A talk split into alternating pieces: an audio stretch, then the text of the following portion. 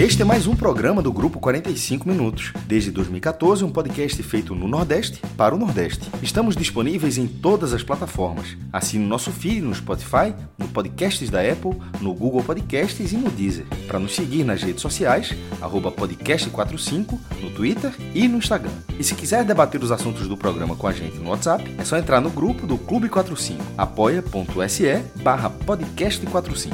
Muito obrigado pela escolha e pela confiança.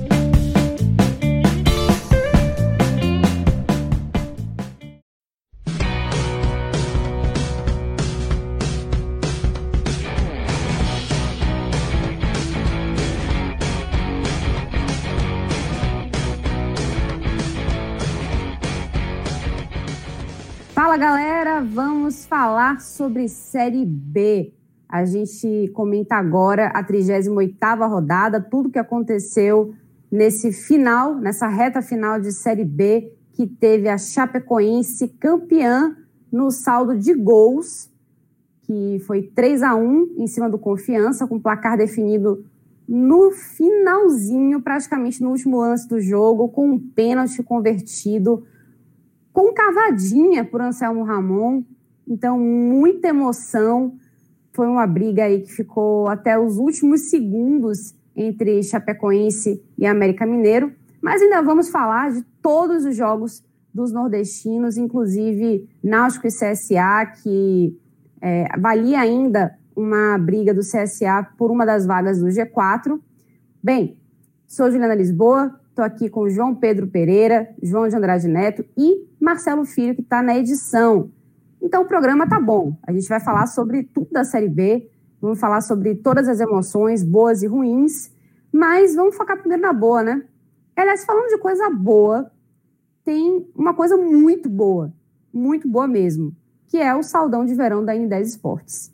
Esse saldão tá sucesso demais. Você entra lá na n10esportes.com.br e já aparece logo na sua tela tudo que está na promoção. E a promoção honesta, não é aquela coisa assim, ah, 10 reais aí de diferença, 50 centavos de diferença. Não, promoção boa mesmo. Tem muita coisa em promoção. E diferentes itens. Tem de vestiário, tem coisas para treinar em casa, tem até mala. Tem, gente, tem muita coisa.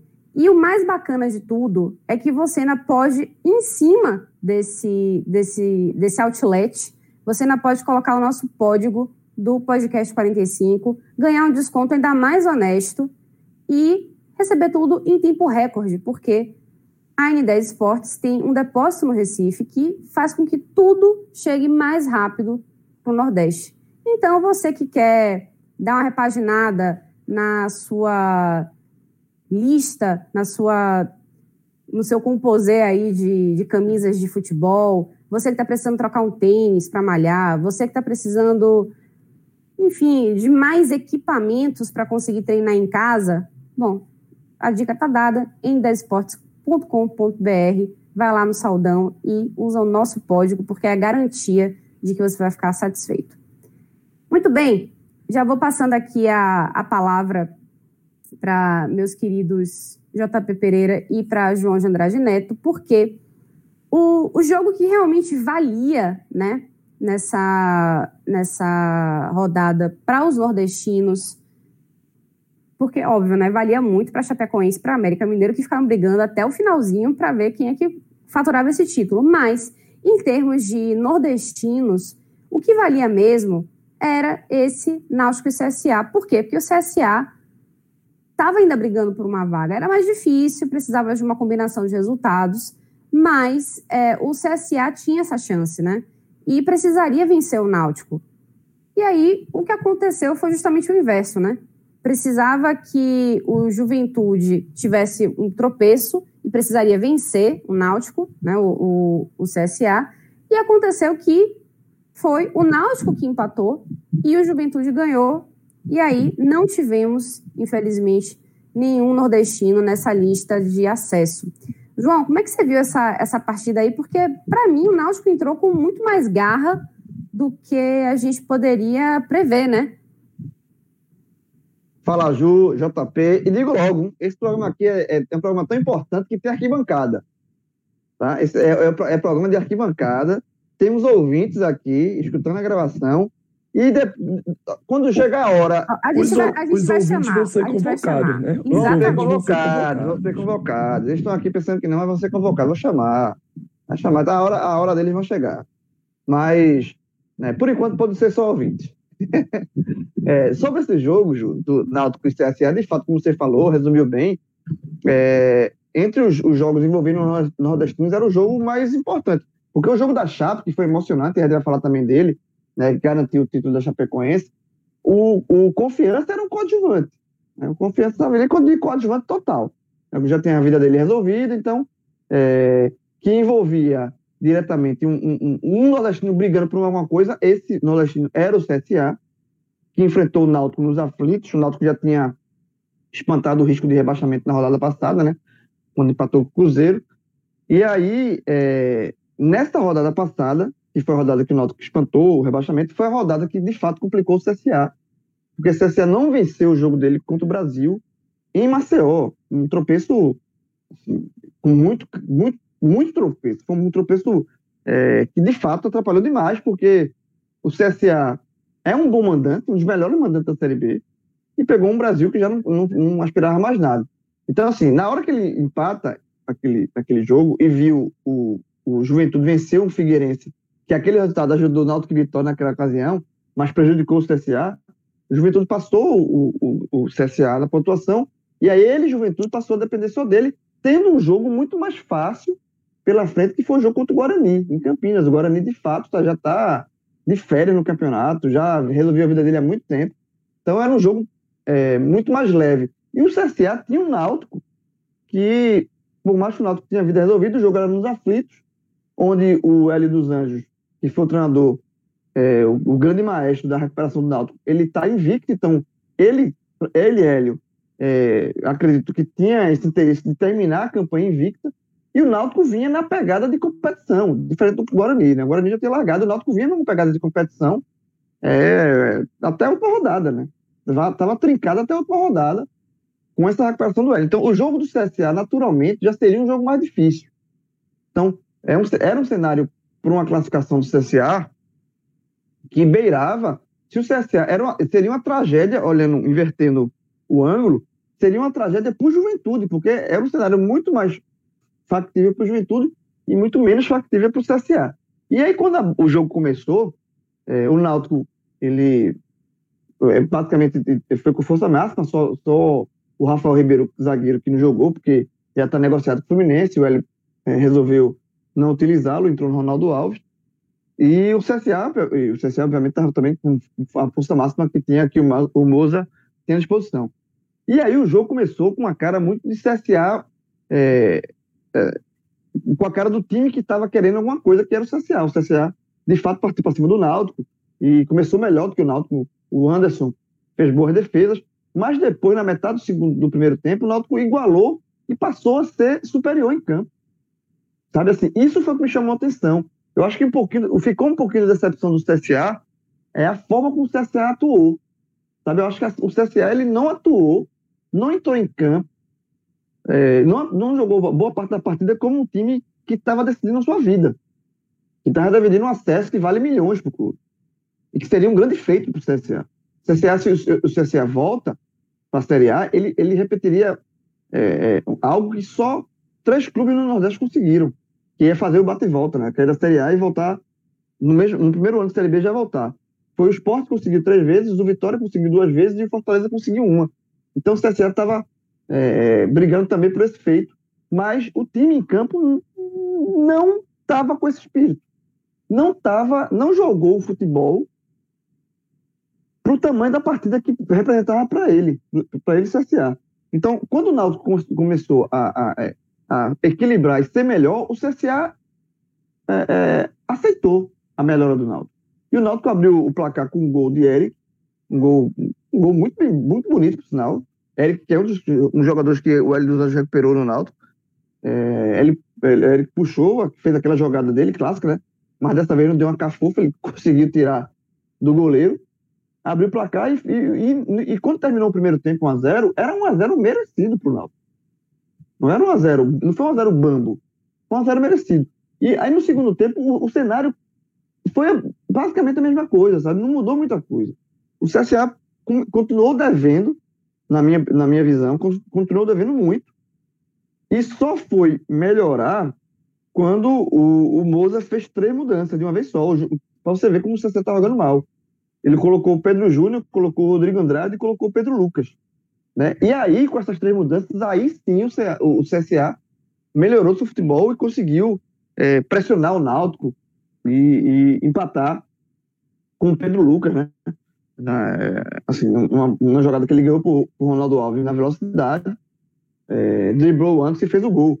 Então, assim, só a partir das mudanças que, que, o, que o Musa fez e que tinha que fazer mesmo, porque é aquele negócio, veja só. É, é, é, o CSE está naquela situação que está dependendo dos outros resultados, mas ele precisa fazer o resultado dele para não ter aquele, a sensação de que, se o Juventude, por exemplo, é, é, é tropeça, perde o jogo, fica a sensação que porra, só, só cabia ele fazer a sua parte. E essa é uma das piores sensações do futebol. É quando você depende do resultado do adversário, esse resultado acontece e você não faz a sua parte. Foi o caso, inclusive, do CSA. O CSA não fez nem a parte dele. E aí o CSA conseguiu empatar, e aí foi pro desespero é, tudo ou nada, né? Na reta final do jogo foi tudo ou nada. Nesse tudo ou nada deu muita brecha pro Náutico. O Náutico, na final das contas, o Náutico poderia ter vencido o jogo, porque nesse desespero do CSA, o CSA se tirou todo pro ataque, deixou um, uma, um rumo na defesa, né? E o Náutico não soube aproveitar isso. O Jorge Henrique perdeu mais um gol para a coleção dele de gols perdidos na temporada. E terminou 1 a 1 e um resultado muito frustrante para o CSA. Assim, é, foi um time que fez uma temporada muito ruim, na verdade. Assim, você olha, assim, começou uma temporada ruim, na verdade. Foi uma temporada que o CSA caiu, caiu arrumado. Você esperava que o CSA fizesse um. Já, já de, de início, já seria um dos candidatos ao, ao acesso, porque foi um time que caiu organizado, mas fez uma Copa do Nordeste horrorosa, horrorosa. É um dos piores times da Copa do Nordeste. Começou a Série B muito mal, né? É, trocou de treinador, trouxe Argel de volta, uma loucura. João, trocou, Fala. trocou de treinador. É uma coisa que marcou 2020 do CSA, né? Muito. Foi pô. de Eduardo Batista, Barbieri, né? Passa aí pro Argel Fux e acaba com Mozart, né? Que aí somente Mozart, quando chega, consegue fazer esse time render e aí faz uma mudança por completo nesse time, né? Totalmente. Ele pegou o CSA brigando na zona de rebaixamento. Lá na parte de baixo. E aí foi, fez uma campanha de recuperação muito, muito é, assim, impressionante, né? É, só que aí faltou fôlego no final, faltou. É, é, é, é esse, o CSS colocou na condição muito boa o processo, e aí faltou um capricho maior na finalização, na, na reta final, é como o Ju falou.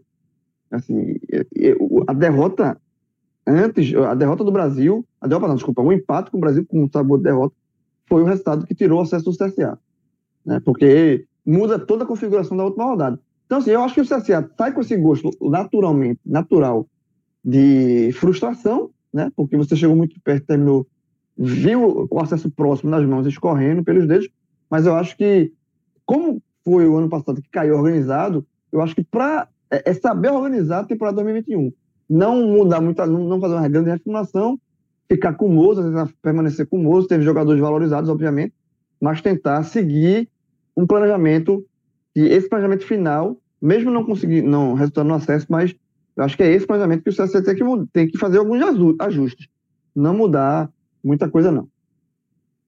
É, João, só para completar, porque na a, a, Série B de 2021 se desenha uma Série B muito mais complicada do que essa de 2020, né, que está terminando agora. Então, um, se reestruturar para essa Série B, quem ficou, eu acho que é um, uma coisa geral. Eu acho que todas as equipes que ficaram, mesmo assim mais tranquilas, né, porque conseguiram o, a manutenção na Série B, e aí eu, eu incluo também Náutico, Vitória. É, Sampaio Correia não chegou a brigar assim para não cair, mas enfim, são equipes que. É, o Confiança também. Mas, enfim, são equipes que é, em alguns momentos tiveram uma quedinha de rendimento e isso pode ser mais complicado numa Série B, onde tem equipes muito fortes, muito qualificadas, né? A Série B de 2000, a Série B de 2021 Vai tende realmente a ser muito pesada. Muito pesada. Exato. Pelos clubes que ficaram, por um clube específico que subiu, que eu acho que é um clube que tem um potencial de investimento muito alto, que é o, que é o Brusque, né? É, tem Vila Nova, Remo, times de camisa, mas acho que o Brusque é um time de investimento alto. Então, é, eu acho que é um time que, pô, que ele vai tentar fazer o caminho que outros clubes fizeram. É, é um clube muito caro de Cuiabá, né, que conseguiu acesso, da própria Chape, que também é do mesmo estado. Então, assim, é, tem, tem esse lado. E tem os times que estão caindo, né? Tem o Goiás, que é um time é, que, assim, sempre na Série B é um time forte, respeitável. Curitiba, que também, mesma coisa. Né? O Botafogo, para mim, é, um- é- é- é- eu acho que o Botafogo Ainda é faz o risco difícil de- falar, né? é, e, e- e tem um risco fazer uma campanha assim, para brigar na parte da metade de baixo da tabela, porque a crise do Botafogo é gigantesca. E fora que pode cair ainda um Vasco e, os, e três nordestinos fortíssimos, né? Fortaleza, Bahia e Esporte. Então, a Série B de 2021 realmente se mostra muito, muito pesada e precisa, por conta disso, por conta do tamanho da Série B, dessa Série B pesada, precisa de um planejamento bem feito é, muito bem feito e que, se possível, de com antecedência, né? Então, eu acho que o CSA, ele tá, no- tem um, um projeto, tem um caminho interessante se saber assimilar essa, essa frustração, mas não transformar essa frustração em raiva e achar que tá tudo errado. Mas acho que não vai acontecer isso, não. João, esse ponto da antecedência era até algo que eu iria chamar a atenção, né? Principalmente em comparação aos times que vão cair da Série A. E aí você já listou três que a gente já trata como os rebaixados, né? E outros quatro, os nordestinos, tirando o Ceará, mais o Vasco, né? E todos eles, principalmente os nordestinos, caso venha cair alguém, a- Série A acaba no dia 24 de fevereiro e a temporada 2020, 2021, né, principalmente com a Copa do Nordeste, começa no dia 27 de fevereiro. Então, assim, não vai ter uma férias para os jogadores recuperarem, né? não vai ter uma pré-temporada como se sonha, porque a gente fala de, da pré-temporada no Brasil, no geral, já ser defasada. Imagine você acabar uma temporada um dia e começar a outra três dias depois. E aí, né, o Náutico, o Vitória, o CSA, o Sampaio, o CRB e o Confiança, eles vão ter exatamente esses 27 dias, né? A gente já fala aqui do dia 30, então vão ter aí 28 dias, mais ou menos um mês, para poder trabalhar as reformulações, né? Quem precisa sair, quem precisa chegar para fazer o elenco subir de patamar, porque acredito que todo mundo vai olhar para a sua campanha nesse ano e vai querer melhorá-la, né? E tem que sair exatamente na frente por causa disso, aproveitar esse tempo ao seu favor, né? Totalmente, totalmente. Fazer isso. E, e- e saber, e dos clubes já garantidos, né? Porque se a gente não teve nenhum acesso, também não teve nenhum rebaixamento, isso é, é, tem, tem esse, esse, esse- essa outra visão aí também, né? O, é um copo meio É, cheio. o, o copo meio, meio- cheio, meio- meio vazio. meio né? vazio, né? É, não teve nenhum rebaixamento. É, Náutico e Vitória foram os clubes que mais ficaram mais ameaçados ali e conseguiram se livrar. Acho que cada clube ele tem uma, para análise de série B, de temporada, ele, ele tem uma sua particularidade. Por exemplo, vou dar um exemplo aqui do Confiança, né, que é um time que durante um- um- uma parte da série B, com- depois da chegada do- da volta do Daniel Paulista, ele é, flertou ali com o G4, teve um sonho que passou próximo, mas depois perdeu força e, e- e- mas aí aquela gordura serviu para ele, ele não correr de fato um risco de rebaixamento. É, mas eu acho que assim, a realidade do confiança, ela é, de novo, vai ser uma realidade. é, realidade se, ela, se o confiança fizer a mesma campanha que ele fez esse ano, tá ótimo. Porque o confiança, ele tem problemas, assim, é um clube que tem ainda uma estrutura é, ainda muito abaixo dos demais. Isso dito pelo próprio Daniel Paulista, né, que é é um cara que está lá, vai passar, vai para sua terceira temporada no Confiança, pegou Confiança na Série C, subiu e, e- e trabalhou esse ano na Série B, fez esse, esse caminho de acesso e permaneceu o clube. E ele sabe, e ele renovou o contrato. E ele sabe que é um, é um, é um clube que ainda está melhorando aos poucos, né? mas é um clube que ainda falta estrutura para um, dar um passo além. Então, eu acho que fazer uma campanha de permanência do Confiança, eu acho que é a realidade do Confiança. Né? Mas para clubes como é, Náutico e Vitória, que esse ano fizeram campanhas horríveis, pelo, pelo pelo próprio tamanho dos clubes, pela tradição dos clubes, sabe? É, e pela cobrança por conta disso, eu acho que é, é, esse planejamento tem que ser. É, a, a, a, o sarrafo desse planejamento é mais alto, e por conta de ser mais alto, precisa ser é, ter essa, essa antecedência para minimizar, porque esses dois cometeram muito, muitos erros. E aí, para você tentar é, corrigir o tamanho, a quantidade de erros que você teve, é um trabalho mais difícil. Isso se, se quiser fazer uma temporada melhor do que fez esse ano. E, e esse é o objetivo. Né? Então, assim, para o confiança, o sarrafo do confiança é baixo. Eu, eu, eu, eu considero assim. Sabe, por, por melhor que tenha sido a campanha dessa, dessa volta da Série B, mas eu acho que é, é uma surpresa pelo tamanho da Série B. A gente acabou de falar que a Série B vai ser mais difícil. Náutico e Vitórias precisam. Tem muita coisa, muito mais coisa para corrigir e, e precisa ser muito assertivo para o objetivo deles. O CSA, acabei de falar, o CSA é um time que, com o Moza, ele fez é, é, uma recuperação, tem um, um, bom time, tem que saber quais são as peças que vão sair, né, porque muitos jogadores se valorizaram, né, e tem toda uma questão, mas é um clube é, estruturado financeiramente. Ele foi muito bagunçado de escolhas, mas é um, um clube que é, tem uma estrutura legal. O CRB é, tem o Roberto Fernandes para o resto da temporada, né? Um cara que é, teve um. Ele, Roberto, no comando do CSA, desculpa, do CRB, quando ele, ele assumiu o CRB para salvar o, o, CRB do rebaixamento, né? O CRB também flertou ali com a queda de, do. Entrando no, no Z4. Ele teve 66% de aproveitamento. Tudo bem que é um contexto diferente, né? De, de, de salvar, mas o CRB tem bons jogadores, então se permanecer com bons jogadores, né? É, Diego Torres, o meia, né? Tem outro, que é um dos principais jogadores do time, um dos principais da Série B. Se conseguir manter suas principais peças, é importante também para esse planejamento. E o Sampaio passa muito pelo Léo Condé. Tá? O Léo Condé, que foi o cara. O Sampaio tem duas grandes campanhas na Série B. 2015, quando ele fez 58 pontos, e agora que ele fez 57. Nos dois, nos dois melhores anos da história do, do, do, da Série B de pontos corridos, né? Que o Sampaio foi campeão da Série B lá em 70, nos anos 70, em outro formato. Mas é, para uma Série B de pontos corridos, o Léo Condé é o dono das duas melhores campanhas. Então é um cara que já, já conhece o ambiente do clube, né? É um cara, e o Sampaio fez todo um trabalho de garimpo muito bem feito esse ano. Né? O Caio Dantas, que foi artilheiro, o cara tava, jogou no Água Santa. Né? Um, é um cara que não estava no, holofote de ninguém. Foi para o Sampaio, fez uma, uma, excelente Série B, um dos destaques da competição também, artilheiro. Então, assim, é, esse trabalho de garimpo do Sampaio, se for, se for mantido, né, se o Léo Condé permanecer lá também, é, é, é, um passo. Então, acho que cada clube tem sua realidade. Né? O Vitória a gente vai falar mais na frente, e aí vou, quando chegar na hora do Vitória, eu vou chamar o nosso amigo da arquibancada aqui para falar também. Né? E, enfim, e o Náutico, e o Náutico, o Náutico é, ele, ele, tá de... fazendo, ele tá fazendo mãe aqui, dizendo que não vai entrar, mas a vai, gente vai, vai, vai passar a barra. É chave, é chave, isso é chave. Você conhece mais do que eu. Você é bom, você cai no charme de Vilar. Você, Vitor, eu caio, eu caio no charme isso, de Vilar. É, é, é, um, é, um, é, um, é, um, é um charmoso. Sabe jogar, sabe jogar o charme, mas ele vai entrar aqui. O, o, o Náutico, rápido, só para pontuando cada um, o Náutico, é, por exemplo, manteve o Hélio dos Anjos, importantíssimo, né, pela, pela permanência, não tinha como ser diferente.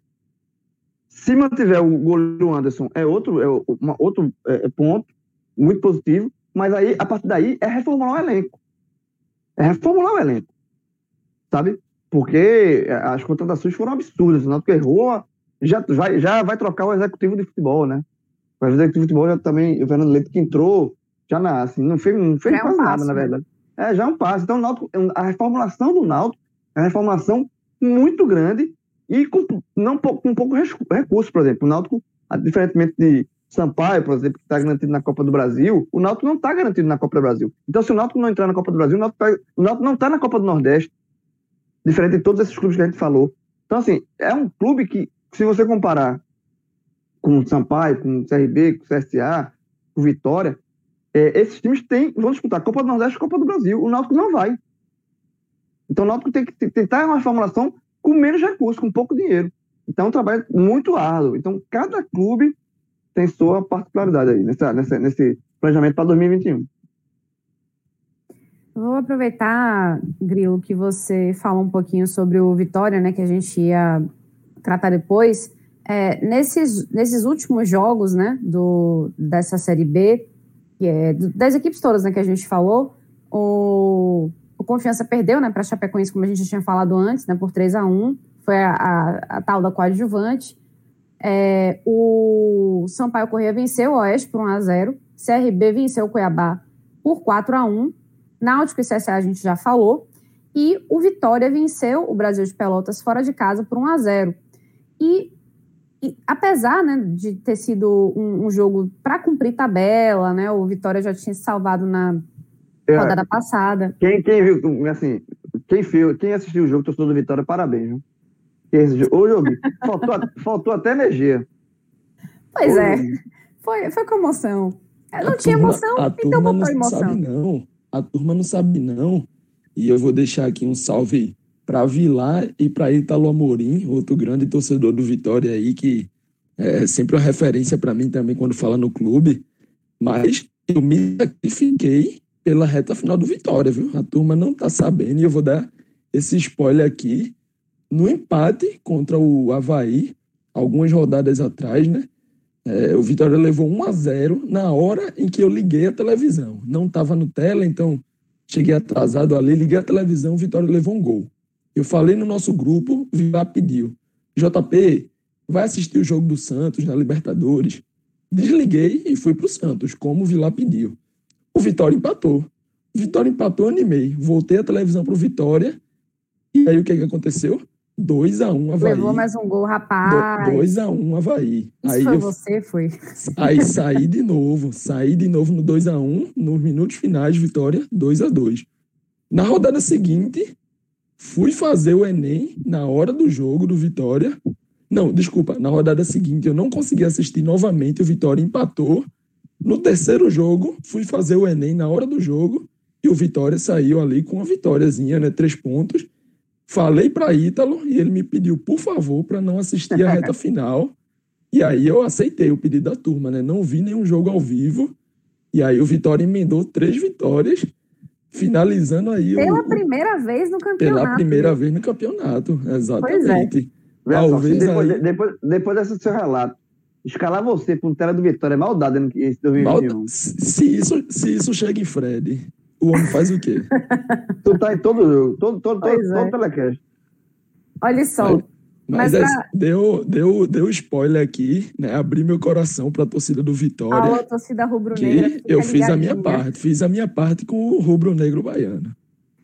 Muito bem. É, nesse, nesse jogo especificamente, né, que foi é, Brasil de Pelotas e Vitória, uma curiosidade que aconteceu, e aí já falando também sobre essa, essa questão de reformulação, né, de preparação, porque esse jogo, para Náutico e, e, Vitória, principalmente que já estavam garantidos na Série B, foi mais, que, mais um, uma pré-temporada micro do que propriamente um fim de temporada, né? Porque a temporada estava, enfim, estava de férias, basicamente, né? O que aconteceu? Rodrigo Chagas, que já está com alguns desfalques, né? Porque os jogadores estão saindo, já não tem mais Léo Ceará, por exemplo, né? Que já está no Yokohama Mariners, é, já não tem mais Evandro, que teve o contrato, é, terminou o contrato e não foi renovado. É, já tem também o embrólio com o Jorge Caicedo, que está tentando é, um, um, desligamento da, do Vitória e tem esse embrólio se fica ou não fica, mas enfim, ele já não está na, na equipe treinando, então não se conta mais com ele. Então, Rodrigo Chagas, que é um cara que estava até muito pouco tempo atrás com o sub-20 do Vitória, começou a lançar jogadores da base para entrar em campo, né? E esse jogo, especificamente, foi um time muito mesclado, em que ele tinha falado que ia usar a base para começar a soltar, né, para fazer esse teste, né, para fazer essa introdução dos jogadores da base no, no time principal. E é uma coisa que o Vitória sempre teve muito forte, né, que foi é, revelar jogadores.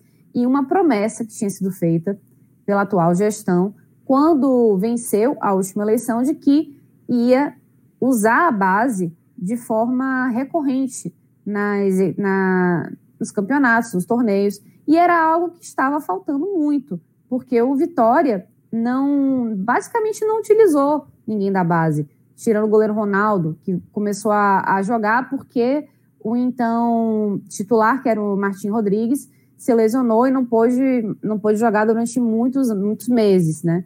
Então, foi muito para apagar incêndio que os jogadores da base começaram a aparecer. Entre eles, o, o Eduardo, que foi um dos destaques né, do, do, do jogo que garantiu a permanência do Vitória na Série B.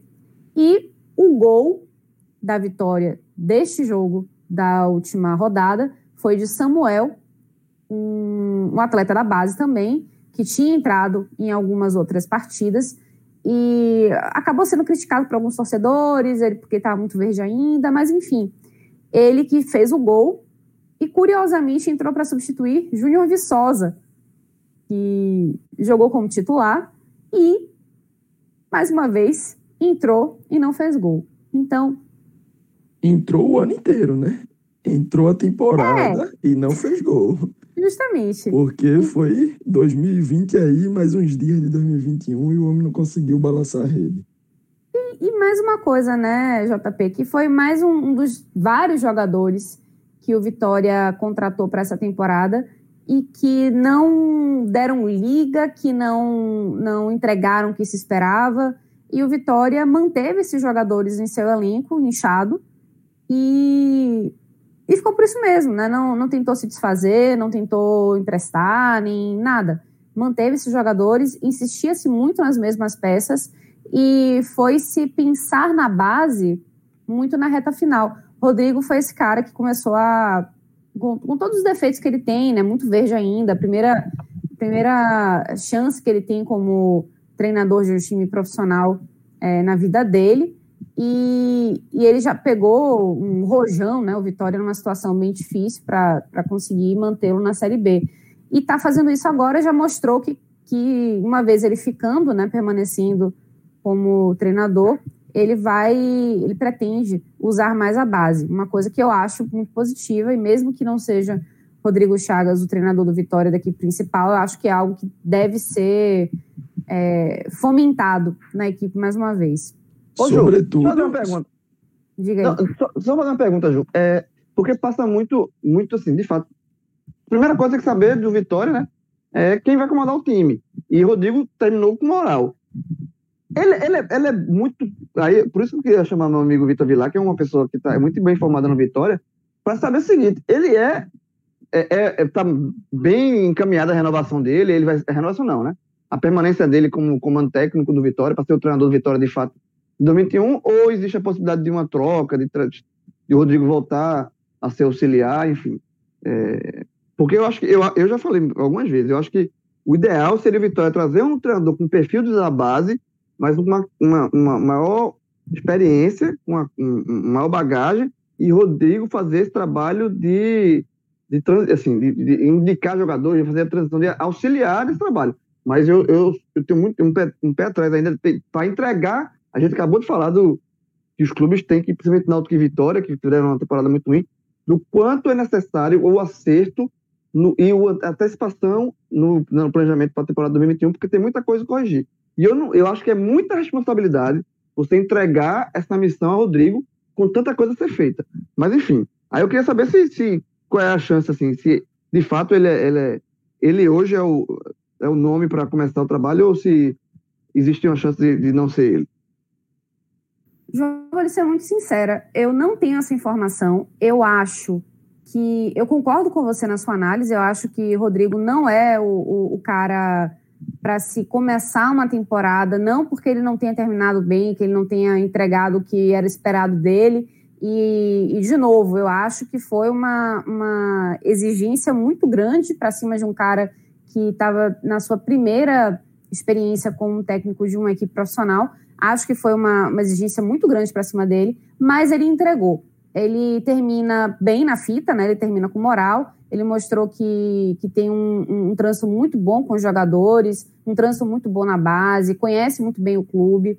Então ele tem isso a favor dele. Acho que ele deveria, eu acho, né? Em minha opinião, acho que ele deveria ser aquele cara, um, um excelente assistente ou, ou é, auxiliar técnico para fazer justamente essa transição esse, essa conversa mais aproximada entre técnico principal e a base, mas não sei se o Vitória pretende começar com ele esse, essa temporada de 2021, porque vamos combinar também que o Vitória não está exatamente numa posição muito confortável financeiramente, né? Até que ponto o Vitória vai poder conseguir se reestruturar para trazer treinador e contratar, né? Porque o Vitória ainda não está podendo contratar por conta da, da do bloqueio da, da, FIFA. Não pode ainda, né? Está pagando o que precisa pagar para conseguir resolver esse embrólio, mas ainda assim não está podendo. Então, acho que a tendência é, seria de manter o Rodrigo muito por uma situação financeira complicada.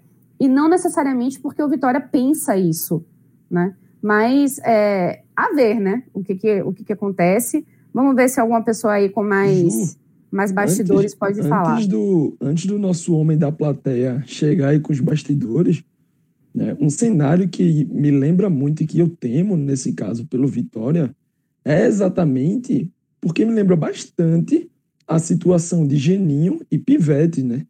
É, a ideia de, de Paulo Carneiro ali naquele momento em que ele demitiu o Geninho por questões financeiras, né, é o que foi alegado, apesar de Geninho ter topado diminuir drasticamente o seu salário durante a pandemia ali, durante a paralisação, né, era que Pivete já seria um nome, um nome mais novo, o um nome da casa, né, um nome de projeção para o futuro, que trabalha, trabalharia muito com a base, mais barato, tudo isso. E aí cresceu o olho, digamos assim, nessa situação e acabou colocando em risco toda uma temporada, né? Porque Geninho, por mais que também não tenha se firmado no Havaí, nessa Série B, ele tem um peso muito maior do que Pivete. Né? Tinha um trabalho em curso, por mais que Pivete fosse auxiliar dele, né? mas Paulo Carneiro mirou coisas novas e que eu vejo muito um cenário parecido agora. Né? Rodrigo Chagas, com total respeito ao trabalho dele, porque desde que ele assumiu, eu achava que já era para ele ter terminado a Série B com vitória. O nome não era Mazola, o nome era ele até o final. Né? Mas para iniciar uma nova temporada, acho que o Vitória também acho, e aí concordo com o João, concordo com, com você também, parte, que o Vitória precisa de um nome de maior peso, né? um nome que tenha mais conhecimento no mercado, até para conduzir e auxiliar nessa reformulação, porque também que, por mais eu seja um grande defensor com unhas e dentes do trabalho de base, e para mim o Vitória é referência no Nordeste nesse sentido, né? não é só a base que vai salvar, não é só a base, não é a hora toda que você vai encher o time de meninos e os meninos vão dar resultado.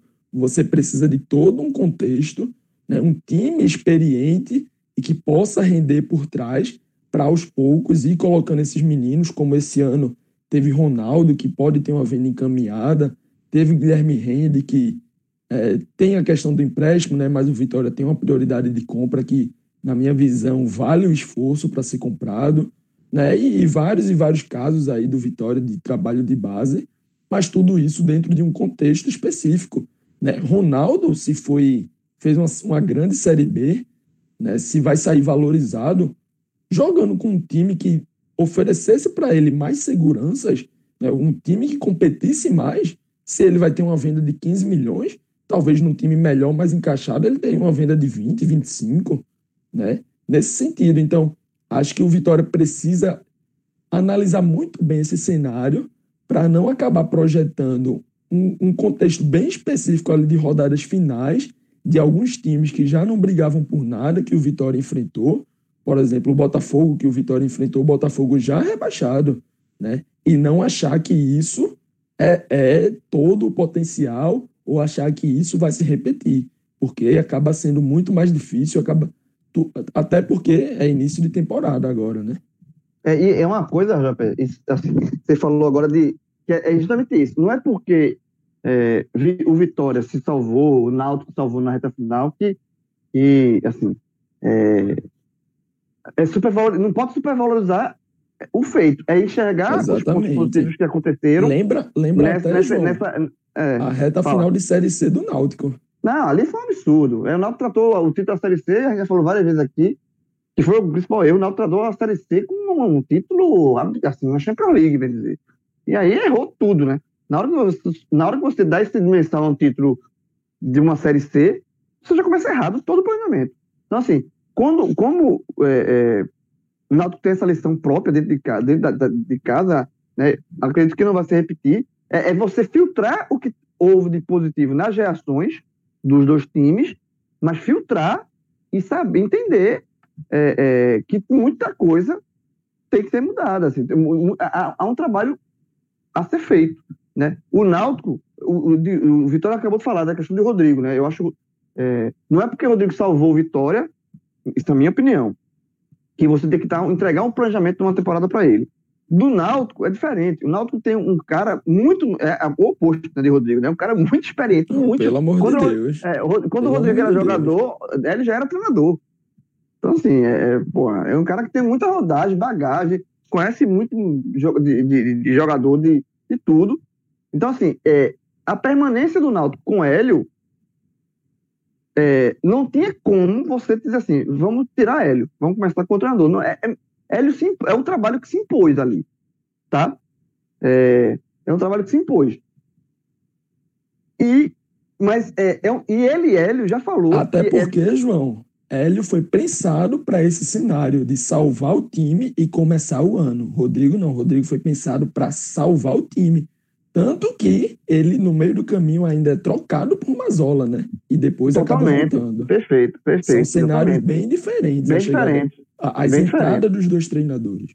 É. E aí, Hélio, e, ele já, e Hélio já deu entrevistas falando que, é, é, que vai, vai mudar, que vai que tem uma lista de jogadores para indicar, que vai, assim, todo a renovação já estava dando como certa, mas de um dia para o outro é, faltou uma, uma besteirinha para bater o martelo, né, botar, assinar o contrato, e era justamente de planejamento, né, de jogador, de afinar o planejamento. Hélio, ele, ele quer é, conduzir uma mudança de jogador. Só que, só que essa, essa mudança é, é no, no, caso do Náutico, o Náutico não, é, apesar de ter uma boa base também, né, jogadores Náutico atual campeão da Copa do Nordeste 2020, tem uma base, de vez em quando revela um jogador, conseguiu revelar, por exemplo, Raul, Nevolante, mas o trabalho do Náutico é de mercado mesmo, de, de ir ao mercado e, e, procurar peças, apesar, de novo, do, do problema que o Náutico vai ter um orçamento muito curto.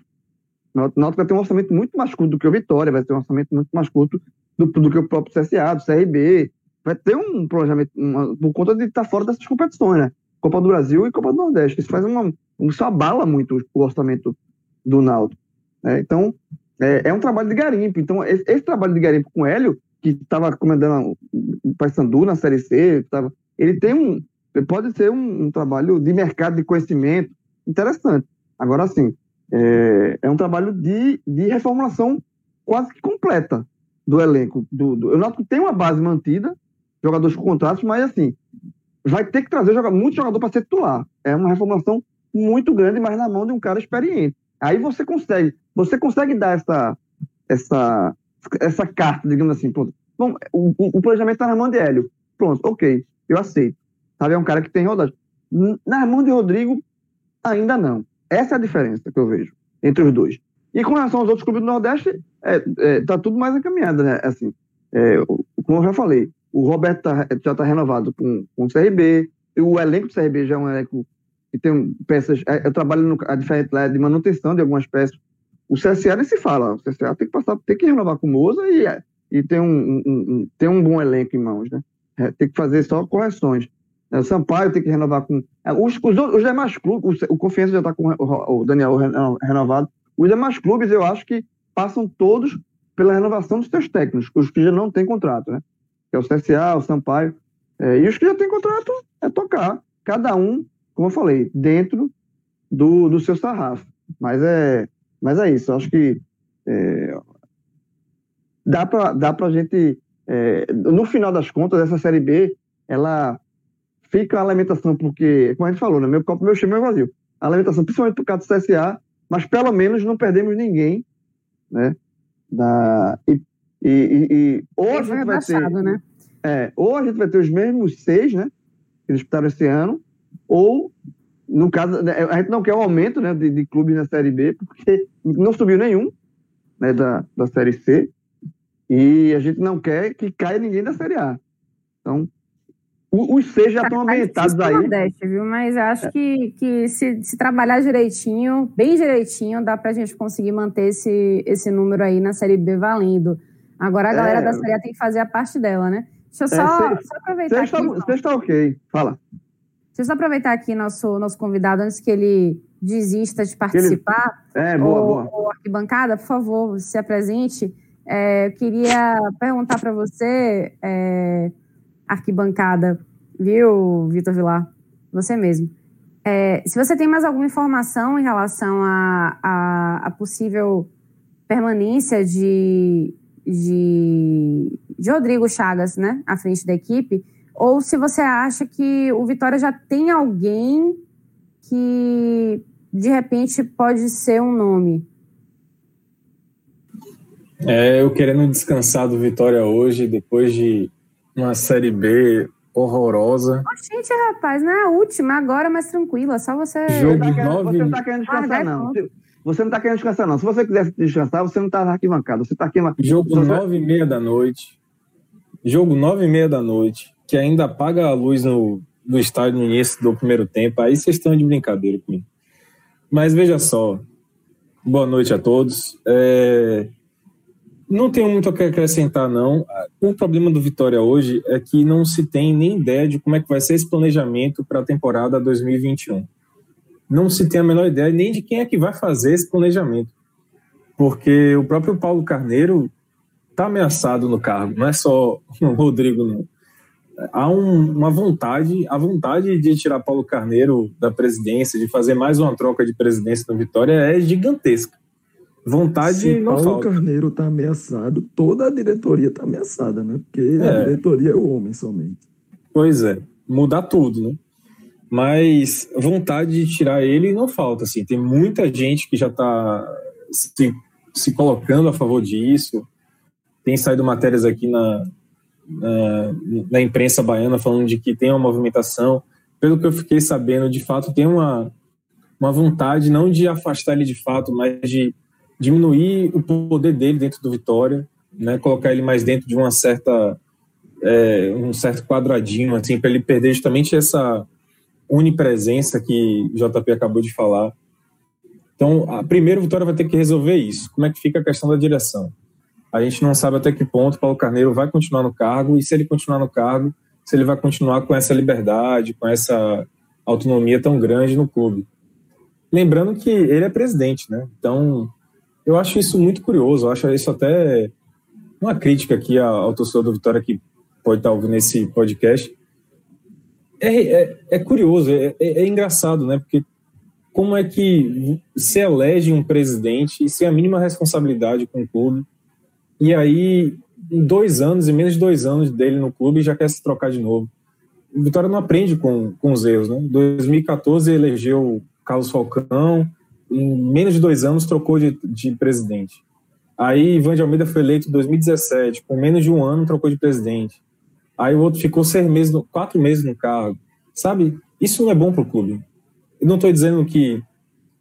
Ah, eu estou defendendo aqui Paulo Carneiro, não estou dizendo isso. Estou dizendo que essa consequência tem que ser bem pensada. Mas, enfim. Esse é o primeiro ponto. É algo que está uma tensão muito grande aqui no Vitória, saber quem é vai ficar à frente do clube. Segundo ponto sobre Rodrigo Chagas, é, definida essa questão da diretoria e tal, acho que isso vai ser a prioridade para 2021.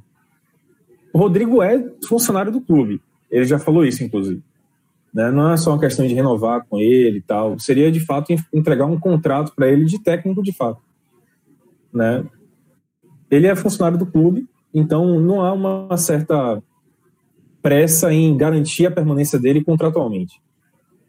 Agora, eu acho difícil que não seja ele o técnico em 2021. Eu concordo com o que todo mundo falou, assim. Não acho que ele seja o cara com o know-how mesmo para poder conduzir o Vitória nesse momento.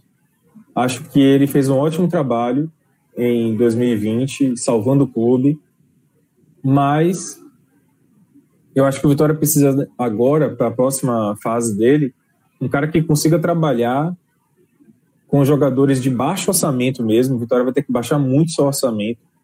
Joga um técnico que já tem uma noção muito grande do mercado de Série B e de Série C para poder pincelar jogadores baratos dessa, desse mercado de Série C também. E esse técnico seja um cara experiente, que saiba lidar com a pressão de, de treinar o Vitória. Porque o Vitória, ele tende a ser uma máquina de moer idolatrias pelos próximos anos ainda. E acho que é ruim para o próprio Rodrigo ficar à frente desse cargo, porque eventualmente ele vai ser muito pressionado. O Vitória não vai ter vida fácil em 2021.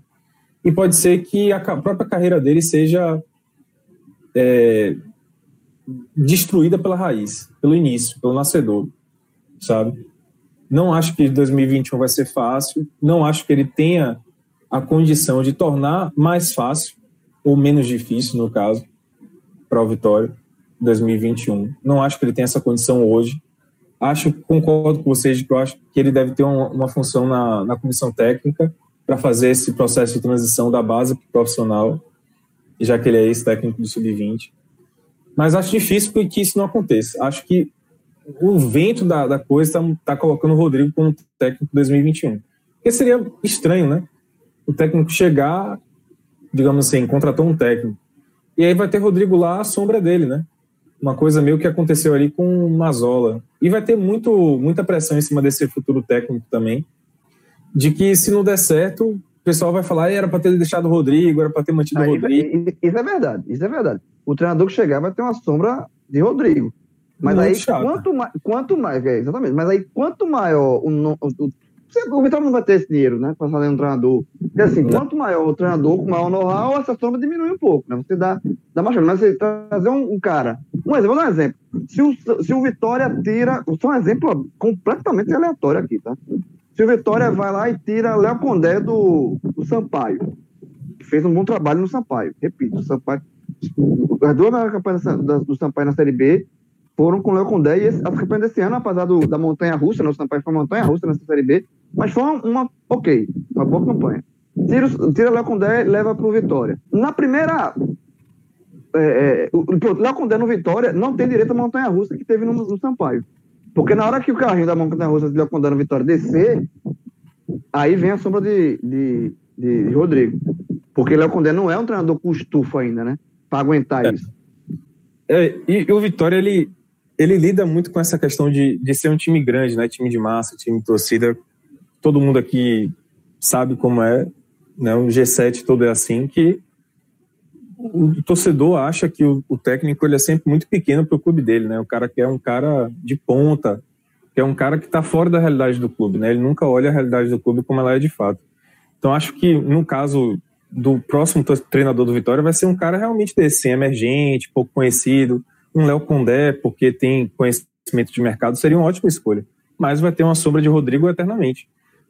E acho que também Rodrigo já está fazendo o um movimento dele próprio para poder se viabilizar como técnico. Ele deu entrevistas essa semana aqui, dizendo que ficou chateado quando foi trocado por Mazola, né? E se valorizando, dizendo que ele recebeu a missão, é, foi interrompido de início e aí depois ele retomou numa situação mais difícil, conseguiu contornar de novo. Então, ele está fazendo o trabalho dele também para se valorizar. Ele está fazendo o correto, né? Da parte dele é correto. O Vitória vai ter que ter muita frieza para poder lidar com isso. Mas eu, enquanto comentarista aqui que acompanha o Vitória, acho que seria um tiro no pé. Assim, parece um movimento para Rodrigo bom para ele nesse momento. Ele deve, deve estar tá achando que é bom, mas eu, sinceramente, sendo um treinador, não sei se eu gostaria de assumir o Vitória nessa situação em que o Vitória está dificuldade financeira, pressão enorme, na Série B muito mais difícil na próxima edição. Não sei se vale a pena, ainda mais com um ídolo como ele. Como eu estou falando, o Vitória hoje é um moedor de idolatrias e, e de profissionais. Quem está à frente do Vitória enfrenta uma vida muito difícil. Então, se, se Rodrigo acha que ele está blindado a isso, é, ok, mas eu acho que ele não está blindado a isso, não. Ele vai sofrer em 2021 não sei se ele vai ter estofo para poder aguentar essa pressão que ele vai passar. E voltamos a dizer, caso seja ele mesmo o, o técnico do Vitória na temporada de 2021, né? A gente tem mais uma grande arquibancada aqui. Aliás, temos duas, né? Mas um já disse que não quer de participar de jeito nenhum, que a série dele é a série A e acabou-se. Mas, não, mas ele vai entrar agora, ele vai entrar agora porque tem um, um assunto importantíssimo para ele falar aqui. É? Bom, é. deixa eu, posso dar nome aos bois, então? Por favor. Eu vou dar nome aos bois. Temos aqui Thiago Minhoca e o maestro Cássio Zirpoli. Os dois aqui, olha só que arquibancada fantástica. Mas, é, enfim, eu ia passar a palavra primeiro para o maestro, mas se você tem uma pergunta aí para Minhoca, João, pode mandar bala. Eu vou pedir desculpa, Cássio. Eu, eu, eu, eu, não tinha, tinha visto Cássio aqui. Eu não tinha visto nem Cássio aqui, mas tudo bem. Eu só queria dizer que em outros tempos, com essa turma em campo, eu que era arquibancada, viu? As coisas se inverteram aí. Meu amigo, tá... Fique tranquilo, tá? você, você, tem, você demanda muito respeito. E estou sentindo que o Maço tá, tá trabalhando aí. Né? Não, tá diminuindo, pô. Tá diminuindo, hoje foi hoje dia agitado, dia agitado. Só perde tá... para Babu, meu amigo. A Maço. voz tá, tá muito mais desgastada no dia de hoje. É, mas eu queria falar uma pergunta seguinte, porque nessa última rodada da Série B, a última rodada da Série B, a gente já falou aqui, né? Teve o jogo do CSA, que não conseguiu acesso, Juventude, a posição do nordestinos, mas ela, talvez, de uma forma geral, ela vai ser marcada, talvez não, com certeza, pelo o jogo Chapecoense e Confiança, né, com o gol do Chapecoense que garantiu o título aos 51 minutos do segundo tempo de cavadinha.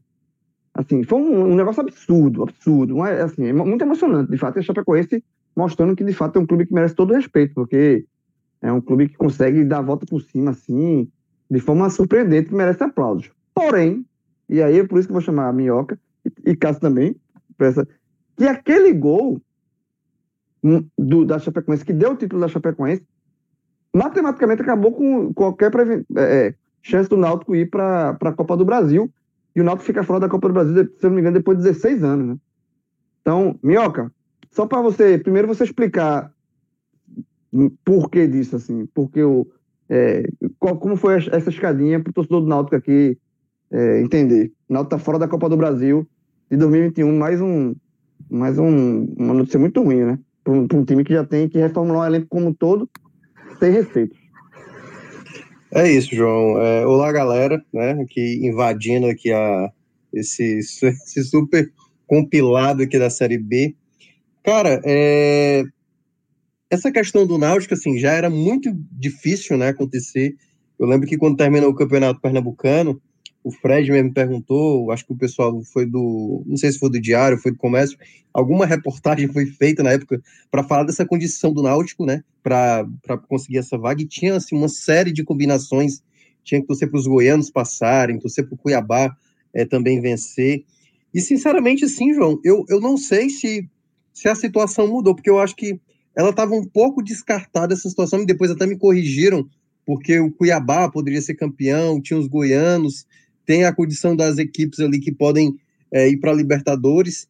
E assim, a situação era, era, era uma em várias, né? Assim, só tinha uma combinação possível. E com o título, eu acho que da Chapecoense, acabou de vez. Eu não tenho como confirmar aqui agora. Mas assim, cara, na, na prática, era quase como a ilusão da ilusão da ilusão, né? Porque, assim. Cê, nas, nas últimas semanas, o Náutico tinha que torcer por 12 resultados. Uma combinação de 12 resultados, que aí, logicamente, eu não tenho os 12 de cabeça, mas era muito improvável que acontecesse 12 resultados aí dentro do que o Náutico esperava, né? É, título do Cuiabá na Copa Verde, já que o Cuiabá não pegou a vaga via estadual. É, você tinha que torcer pro, pro, pro é, Flamengo e Fluminense ganhar vaga na Libertadores. Você tem que torcer para os três goianos, que é Vila Nova, Atlético Goianiense e Goiás, estarem nas três primeiras colocações. É uma série de combinação que eu, eu, sinceramente eu acho que eu não sei se mudou com esse título da Chapecoense. Enfim, eu posso até depois verificar com mais detalhe e depois a gente é, lançar nota. Eu vi que até a gente já fez no NA45, quando a gente está gravando aqui, qualquer coisa a gente explica melhor na matéria do NA45 sobre essa situação. Mas era uma situação muito difícil para o Náutico garantir essa confirmação. E deixa eu só dar meu leve pitaco, é questão de um minuto mesmo, meu comentário sobre essa questão que vocês falaram sobre uh, o que é que Vitória, o que é que Náutico precisam para a temporada 2021. Eu não acho que vai ser um perfil específico de um técnico que vá, que vá resolver a situação porque cada um acho que tem que entender o que é que, no caso, o que é que o Náutico está precisando no momento, o que é que o Vitória precisa no momento.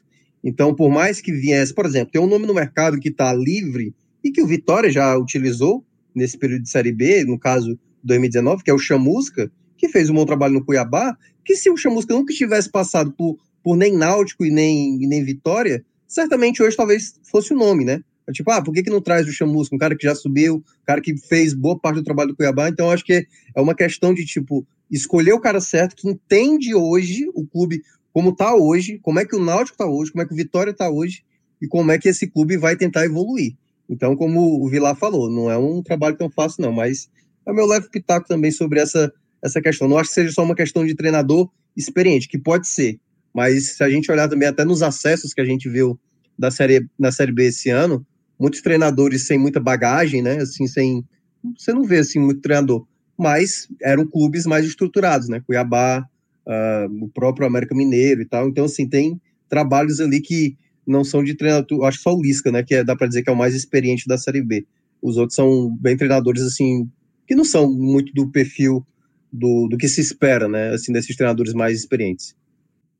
Maestro, algo mais acrescentar? Claro que você tem, né? Você, você é uma enciclopédia viva. Mas o que, você fala aí sobre essa, sobre essa reta final de Série B? Como é que você enxerga essa, esse finalzinho de competição e o que a gente pode esperar para as equipes, especialmente as equipes nordestinas, né, para 2021?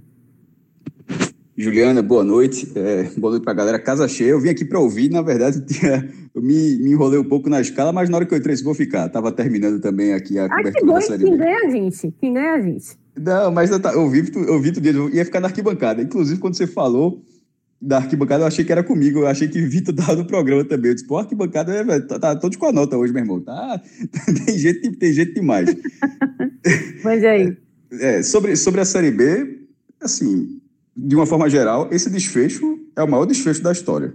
Eu não lembro de nenhum, nenhuma Série B é, é, tá, todo Série B o título é subir. Pô, tô, é um jargão, todo mundo fala, beleza, mas ganhar o troféu é importante, é só ver a frustração do América e a, e a festa da Chapecoense, para ver se não vale o título da Série B. E esse desfecho, que é, é possível pelo regulamento de pontos corridos, é assim, é inacreditável. Primeiro que se o gol não sai, o América teria sido campeão pelo número de gols marcados. Era, é, o, o título da Chapecoense já é inacreditável, porque é por um gol de saldo. Você já empatou em pontos, já empatou em vitórias e a Chapecoense ganhou no saldo. Só que se ela não tivesse feito o gol, o campeão que seria o América seria no outro critério. O critério seguinte seria de gols marcados, assim. Tanto é que tinham dois troféus, pô. Tinha um em Belo Horizonte e tinha um na, na Arena Condá. O troféu é o mesmo, não é o modelo de troféu. A cara teve que mandar um para cada canto porque estava imprevisível demais. E só um, obviamente, seria erguido, foi o da Chapecoense.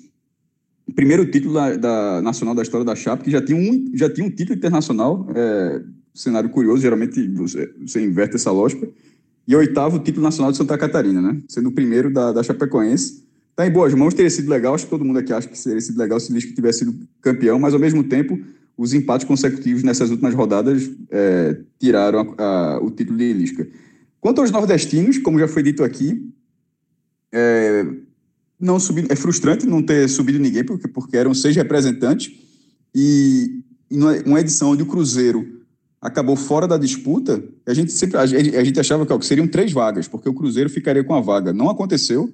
E o Cruzeiro não teria subido nem se não tivesse, mesmo excluindo a punição, ele não teria subido. Ele teria ficado a é, seis pontos. Não, ele teria ido para 55. Ele teria ficado a seis pontos do quarto colocado, mesmo que ele não tivesse sido punido. Ele terminou 49 botando os seis pontos, seria 55, e o quarto lugar subiu com 61. Ou seja, uma campanha ridícula do Cruzeiro, o, o que significa que o G4 esteve sempre ali. Então é meio frustrante não ter nenhum nordestino, ainda sobre, sobretudo porque o CSA é, acabou nem fazendo a parte dele.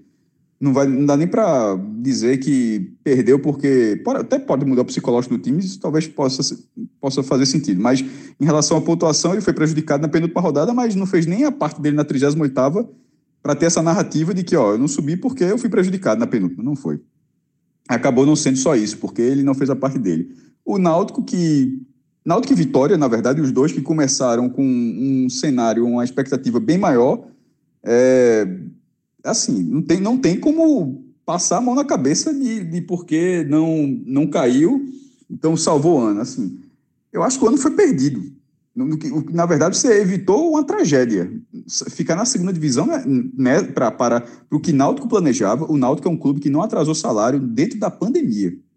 Numa, ou seja, sem bilheteria, onde todo mundo enfrentou enormes dificuldades, mesmo, inclusive na primeira divisão, o Náutico não atrasou salário. Então, nesse cenário, a campanha, o Náutico foi em 16 lugar, uma posição acima da zona de rebaixamento. Tudo bem que é, foram cinco pontos de diferença, mas foi no limite. Pro, se o CSA ficou em quinto lugar no limite para o G4, o Náutico ficou no limite para o Z4.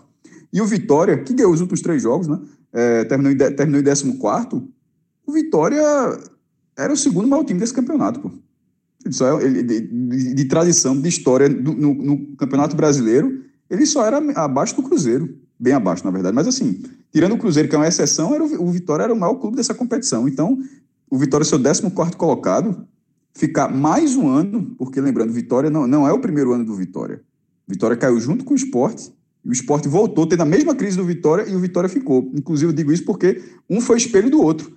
E um olhava para o outro, pô, como é que tu está subindo e como é que eu não estou ficando? Assim, porque os dois com situações parecidíssimas, e o Vitória continua nesse cenário. Então, é, Náutico e Vitória, eles perderam um ano. O ano não foi uma tragédia. Para os demais, Sampaio Correia é um time completamente difícil de ler. Time que chegou a bater no G4, aliás, largou com 200 derrotas, depois fez 500 vitórias, foi bater no G4, depois perdeu mais 100 vezes e termina com vencer das últimas quatro rodadas. Assim, é, o, é, o, é o time que, que mais se você olhar a, a, a lógica de, de, jogos do Sampaio Correia, é vitória, vitória, vitória, depois derrota, derrota, derrota. É vermelho, vitória, vermelho, vitória, vermelho, vermelho, verde, verde, verde, verde, é, vermelho, é vermelho, impressionante, vermelho, é impressionante. impressionante. É impressionante. Terminou em sexto lugar, mas é, ele tinha mais cara de acesso do que o CSA. O CSA, que remou muito para entrar no G4, largou, os dois largaram no Z4, só que o Sampaio Correia entrou muito antes. E entrou tendo o artilheiro do campeonato. Caio Dantas. Então, assim, o Sampaio Correia parecia ser um time mais sólido, mas que em algum momento saiu do trilho. E o CSA apareceu com a surpresa, sendo a última chance do Nordeste. O CRB fica sempre rondando, né? Então, assim, é, fica com seis times e aquela expectativa se vai, quantos times vão ser ano que vem, né? Assim, o Ceará já está na primeira divisão, tem, tem desses três, dos três que estão lá ainda, Fortaleza, Bahia Esporte, deve cair no mínimo um. Se der tudo errado, vai cair dois, porque seria uma reação também do, do Goiás, mas pelo menos. Ou nenhum, é, né? Ou nenhum. Ou nenhum. Não, ou nenhum, sim. Pode ser o nenhum, um e dando tudo errado, dois. Três, aí, meu amigo, aí, aí é aquela lógica matemática que aí não, não acontece. Aí, aí não existe. Aí é porque perdeu ponto. Então perdeu ponto. É, aí porque todo mundo passou. Passou é, é. Goiás, Coritiba, e Fortaleza ficou. Aí deu tudo errado. Então, então, fica, então é, como, é o que foi dito aqui já no final, a dúvida sobre a quantidade de participantes da segunda divisão do ano que vem, né? O ideal é que permaneça em seis, mas mas está ficando tá ficando difícil que, que seja que seja essa lista. Eu acho que fica para 2021, ela, lembrando que ela vai começar logo cedo, porque ela vai terminar ainda em 2021. A segunda divisão ela não vai virar, a segunda divisão de 2021 ela não vai terminar no início de 2022. Significa que ela começa já já e vai ser no ritmo corrido como foi essa, e, e que significa também que tende a ser boa parte da competição sem público como foi essa. Então, os clubes que já passaram por isso, todos esses, sobre a gente está aqui na leitura dos nordestinos, fica, obviamente, uma, eh, uma, uma fala mais para esses times, mas vale para todo mundo, porque a, a, forma de diversificar suas receitas, porque a bilheteria, que é muito importante para a segunda divisão, porque a cota é de 6 bilhões, ela não banca o campeonato. Tipo, na primeira divisão, você pode ter uma cota muito menor do que a do Flamengo, que bate lá quase perto de um bilhão de reais. Mas mesmo a sua sendo muito menor, você consegue ter uma receita é, para bancar uma folha em, sem bilheteria. Na segunda divisão isso é muito difícil, porque com 6 milhões dividido por ano, por 12, e nem é por 12, tem que dividir por 13,3, né? porque tem o 13 terceiro e ainda os 30% de férias. Mas isso dá menos de 500 mil reais por mês. E dificilmente alguém sobe com a folha de 500 mil reais por mês. Só um time muito, muito encaixado. Então, fica desde já a observação sobre uma possível nova edição novamente sem bilheteria, ou seja, novamente com problemas em relação à captação de receita. Aí bora ver se esses clubes conseguem pelo menos fazer um quadro de sócios. O Náutico conseguiu manter o dele, se o Vitória consegue ativar o dele de uma forma melhor. E o Sampaio que fez uma campanha durante a Série B, mas pelo que eu vi da última vez, a adesão não estava nem tão boa. Eu acho que é o que, é, é o que pode salvar, além da... da para juntar com essa cota de televisão, porque tirando isso, vai ser... O primeiro ano já é difícil, mas ficar dois anos seguidos sem bilheteria nessa competição é, eu acho que pode ser um trabalho muito grande, pode ser um problema muito grande para alguns clubes na, nessa, nessa temporada que vem agora. É isso, minha gente. Muitas emoções aí para a Série B de 2021. Estaremos Esse aqui, foi quase, esse aqui foi um raiz, viu? Esse aqui foi um raiz. Pois é. Raiz é edição especial. Primeiro raiz.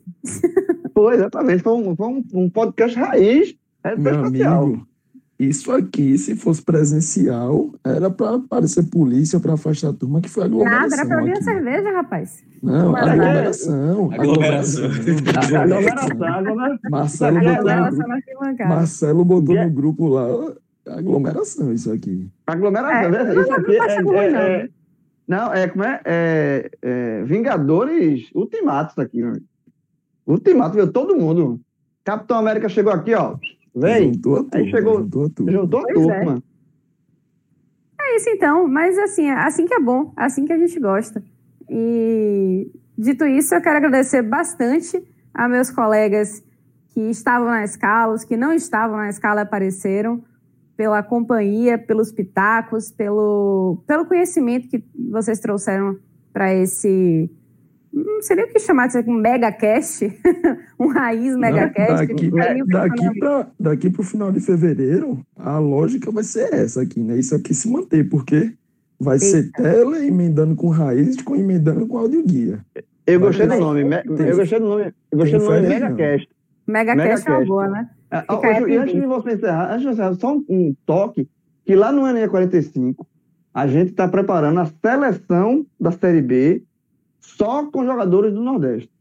Tá? Então a gente vai ser uma continuação, um, é, a continuação desse programa vai estar lá. Esse programa vai, ser, vai estar disponível no site também. E a gente vai montar a seleção do, do, da Série B. Me segurei hoje para não dar spoiler, Nordeste. viu? Me segurei É. várias vezes. Muito bem. Mas eu- eu não, eu não pedi, o- que já eu não já pedi o, o top 3 do bem e do mal dessa vez, por quê? Por que, que você acha que eu não pedi? Tá vendo? É pra ajudar, né? Pra ficar aí o. o- Deixa criar expectativa na turma para a turma deixar- deixar, ouvir. Exatamente. Falando nisso, também quero agradecer bastante a você que, com toda a sua paciência e bom humor, ficou com a gente até este finalzinho de telecast. Muito, muito obrigada e a gente se vê numa próxima. Tchau, tchau.